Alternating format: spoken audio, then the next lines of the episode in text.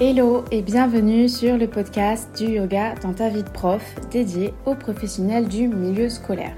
Je suis Léa Fernandez, conseillère principale d'éducation en lycée et professeure de yoga. Sur ce podcast, je vous livre des outils à appliquer sur et en dehors du tapis pour retrouver vitalité et sérénité dans un quotidien bien rythmé par l'école. Parce que non, être professeur ou éducateur ne devrait pas dire vivre épuisé et stressé. Un autre quotidien est possible pour nous, professionnels du milieu scolaire.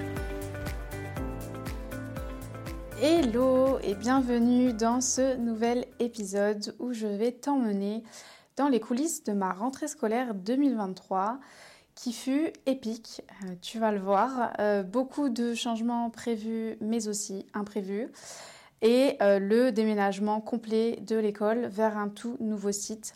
Donc je ne vais pas rentrer dans les détails sur ça, mais tu verras, c'est euh, un épisode assez marquant tout de même de ma rentrée.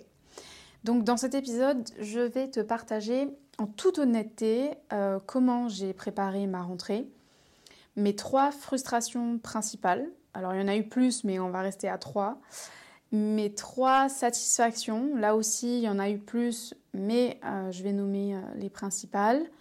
Et puis les leçons tirées de tout ça et euh, mes intentions, mes objectifs pour la période numéro 2, donc de novembre et décembre. Avant de rentrer dans le vif du sujet, rappelle-toi que je lance un challenge offert au mois de novembre pour intégrer le yoga dans ta vie en 10 minutes par jour, donc sans y passer 3 heures, pour retrouver clarté mentale, de l'énergie physique, te sentir plus apaisé. Alors, si tu n'es pas déjà inscrite, fonce, le lien est dans les notes de l'épisode. Alors, on démarre du coup par comment j'ai préparé ma rentrée, euh, sachant qu'il y allait avoir beaucoup de changements. Pour te préciser un peu le contexte de ma rentrée, on a changé totalement de personnel de direction, donc proviseur et directeur du primaire, puisque je suis en cité scolaire ici à, Copenhague. Et c'est toujours quelque chose bah, d'anxiogène, euh, en tout cas pour moi qui suis CPE. Je suis en relation directe avec la direction. Et donc ce changement euh, m'a fait quand même poser pas mal de questions sur bah, leurs euh, habitudes, leurs attentes, leurs objectifs et le relationnel que j'allais pouvoir avoir avec cette équipe de direction. Donc quand je suis partie début juillet euh, en vacances, je savais déjà que la rentrée allait être euh, sportive puisque bah, c'est la vie scolaire, mon équipe et moi, et aussi euh, une bonne partie du secrétariat, qui prépareront la rentrée scolaire avant le retour des enseignants. Et forcément, quand la direction change, bah, les seuls référents qui ont l'historique et les habitudes de l'établissement, ça va être le service de la vie scolaire et le secrétariat. Donc je savais que ce qui m'attendait à la rentrée, ça allait être une charge de travail conséquente. Et je te confirme, ça a été intense. Mais comme je l'avais déjà en tête, finalement cet été, je me suis vraiment autorisée à ne rien faire. Euh, j'ai quasi pas bossé sur le yoga, alors que pourtant, euh, tu sais actuellement que je bosse comme une dingue sur ce projet-là et sur euh, le développement de, de, mes offres et de cette partie-là yoga. Mais finalement, cet été, je me suis dit non, il faut que je fasse une vraie pause. Donc le yoga, ça a été juste ma pratique personnelle. J'ai pas donné de cours, j'ai vraiment euh, voilà, fait le strict minimum. Et j'ai surtout encore moins checké mes emails de l'école euh, parce que oui, on en reçoit toujours pendant les vacances, mais pour moi, c'est un gros non de les lire avant ma reprise. Ça, c'est vraiment un truc auquel je m'attache et c'est hyper important. C'est ma limite. Pendant les vacances, je ne lis pas mes mails professionnels. Donc, à la différence des enseignants, je n'ai pas, sur mon temps libre, on va dire euh, pendant les vacances, eu besoin de m'avancer sur des cours ou autres. Mais avec mon équipe, on a repris avant les enseignants, justement pour préparer la rentrée sur place. Du coup, euh, cet été, j'ai eu l'impression que pendant un mois et demi, j'ai emmagasiné de l'énergie, du soleil, de la chaleur, j'ai fait beaucoup de siestes, euh, quasiment tous les jours. J'ai passé des moments précieux avec mes amis et ma famille. Et du coup, euh, quand je suis rentrée à Copenhague, j'avais envie en fait d'aller bosser. Je me suis pas dit oh non, j'ai pas envie de reprendre. Non, j'avais envie euh, de revoir mes collègues, j'avais envie de revoir les élèves. Voilà, j'étais prête. Et donc j'ai abordé cette rentrée plutôt sereinement ayant quand même à l'esprit que ça serait une rentrée particulière au vu du changement de la direction et du déménagement qui allait arriver très vite aussi. Et je ne me suis absolument pas trompée euh, sur le fait que cette rentrée restera épique. et tu vas voir tout de suite pourquoi. Je commence donc par mes trois principales frustrations. Comme ça, c'est fait. On finira sur une note plus positive. Oui, c'est mon côté euh, idéaliste qui ressort. Aucun problème, je l'assume entièrement. Donc la première euh, frustration, ça a été le départ d'une euh, assistante d'éducation à la vie scolaire, donc d'une surveillante. Alors c'est ok que les assistants d'éducation, les surveillants partent pour autre chose. On a vraiment l'habitude en tant que CPE. Moi j'ai l'habitude, voilà. Mais là c'était un départ vraiment spécial parce qu'il est lié à un mal-être dans l'équipe. Et tout ça, c'est arrivé le jour de la rentrée des élèves. Donc j'ai eu un peu l'impression de m'être fait voler euh, ce moment de retrouvailles avec les élèves parce que j'étais en train de gérer autre chose. Alors oui, ça fait partie de mon boulot, il n'y a aucun problème. Mais honnêtement, euh, ça m'a plombé. Euh, c'est comme si, je sais pas, tu attendais toute l'année ton super gâteau d'anniversaire au chocolat que tu adores et que quand il arrive, on te sert un smoothie épinard betterave. tu vois le délire? Moi, j'avais trop envie d'accueillir les élèves correctement, d'être présente, et à la place, ben, j'étais en train de gérer du relationnel, des tensions entre collègues et une démission euh, qui ensuite euh, est venue. Donc ça a fait partie euh, de ma rentrée et voilà, j'ai pas le contrôle sur ça, mais ça m'a quand même gâché mes premières semaines de rentrée. La deuxième chose, ça a été de gérer des situations nouvelles avec de nouveaux élèves que je ne connaissais pas, qui venaient d'arriver donc à la rentrée et c'était des situations, ce sont des situations assez lourdes entre euh, phobie scolaire, violence, mal-être adolescent. Donc bien sûr, ça aussi, ça fait partie de mon boulot, mais ça m'a vraiment ramené à mon impuissance en tant que CPE parce que bah, on a envie que nos élèves aillent bien. Et finalement, je me suis pris dans la tronche que leur réalité en dehors de l'école avait forcément des répercussions dans l'école et euh, sur leur euh, rôle d'élève. Donc, surtout qu'à Copenhague, on n'a pas d'assistante sociale dans l'école ou d'infirmière scolaire euh, comme on peut avoir en France. Et en fait, ça me retombe vraiment dessus, entre guillemets, dans le sens où c'est moi euh, qui ai contact avec euh, les services de la commune pour, pour faire des signalements, pour dire que là, il y a une urgence. Donc, je me suis sentie un petit peu seule et surtout un peu démunie.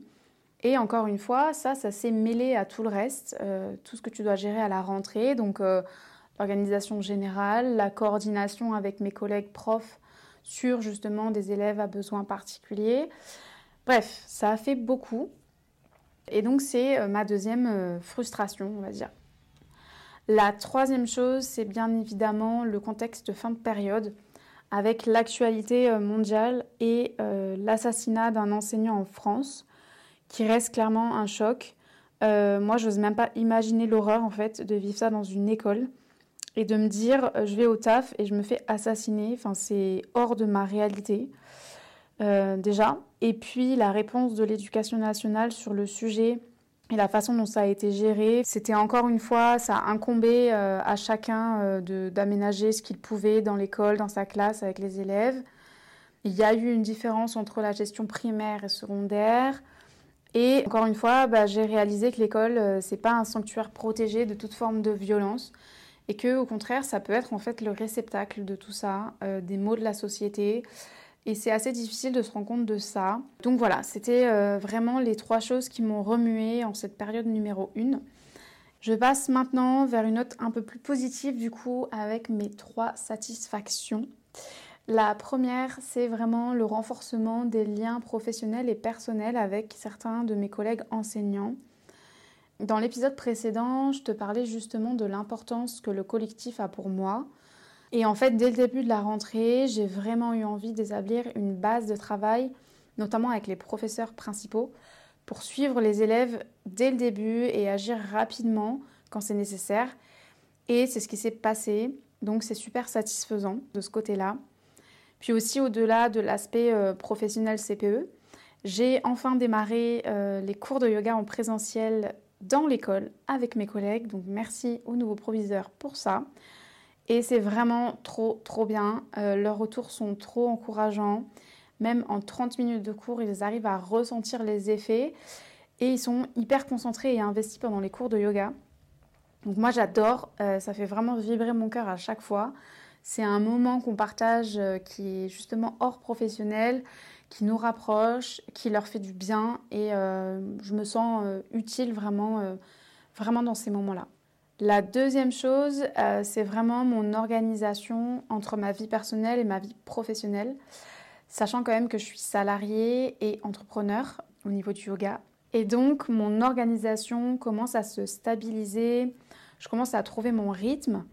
Euh, et pour la petite histoire, pendant presque deux ans, je me suis levée à 5h15 pour faire une heure de yoga avant le boulot. Pour cette rentrée, je me suis vraiment dit que ça n'allait pas être possible, que j'avais envie de trouver une autre organisation.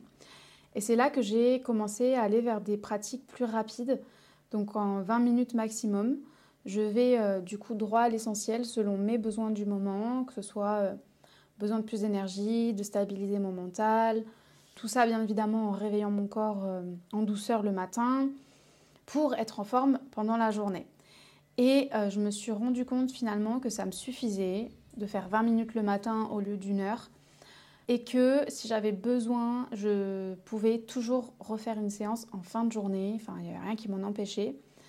Et je me suis aussi rendu compte que cet objectif de me lever à 5h15 tous les matins, il était bien trop ambitieux au vu de la vie que je mène, 35 heures à l'école plus mes offres de yoga à côté et tout ce que je veux développer. Donc ça a été une décision qui m'a été bénéfique, qui vraiment rétablit un équilibre euh, dans mon quotidien. Puis il y a aussi le fait d'avoir mon mercredi off au niveau de l'école, ça me permet vraiment de m'avancer sur mes projets yoga. Et enfin, la dernière satisfaction que je pourrais vous partager ici, c'est d'avoir vécu la première étape du déménagement de notre école dans une super ambiance. Ça nous a rapprochés euh, avec les collègues, avec mon équipe. Alors certes, c'était beaucoup de cartons, euh, mais aussi beaucoup de musique, euh, de sucreries, beaucoup d'émotions aussi, surtout pour ceux qui sont là depuis longtemps. Il y en a qui sont dans l'école depuis 25 ans et donc de quitter ce bâtiment, je pense que c'était beaucoup pour eux. mais voilà, c'était un moment qui était quand même joyeux, qui nous a réunis. On a même eu le droit le soir à, à manger des tacos dans la cour de l'école. Donc euh, c'était vraiment, vraiment sympa. Et j'ai hâte maintenant de déballer tout ça dans les nouveaux bâtiments et de démarrer un, un nouveau chapitre euh, dans cette école que j'affectionne euh, beaucoup. Donc voilà, ça c'était mes trois satisfactions, mes trois célébrations de la période numéro 1. Et si toi tu ne l'as pas fait, je t'invite vraiment à faire cet exercice, voilà, de faire un bilan sur Qu'est-ce qui t'a frustré, dérangé et, au contraire, qu'est-ce qui t'a apporté de la joie, qui t'a fait du bien? On passe maintenant à la dernière partie de cet épisode où je veux te partager mes leçons, mes améliorations, ce que je garde en fait pour aborder la période numéro 2, donc novembre-décembre, qui t'annonce bien évidemment chargée aussi, puisque bah, emménagement dans la nouvelle école, les conseils de classe qui vont arriver, et surtout le froid et la nuit danoise, euh, ça va être quelque chose. La première chose que je veux vraiment améliorer, c'est de pouvoir déléguer plus à mon équipe parce que j'ai remarqué que je ne le faisais pas assez et aussi de fermer ma porte plus souvent. Euh, je me suis trop laissée accaparer par des petites choses que j'aurais pu bah, déléguer ou ne pas du tout gérer. Mais en fait, j'ai un peu de mal à ce niveau-là euh, à lâcher prise et à pas être dans le contrôle tout le temps. Donc c'est un vrai, euh, vrai exercice pour moi et aucun problème pour, pour accepter le challenge. Mais voilà, j'ai remarqué que j'avais vraiment du mal à fermer ma porte, que je culpabilisais à chaque fois. Mais en fait, euh, il y a certaines heures où il faut vraiment que je me discipline parce que j'ai besoin d'avancer sur de l'administratif. Donc voilà, on verra si j'y arrive. Euh, je sais en tout cas que je peux compter sur mon équipe.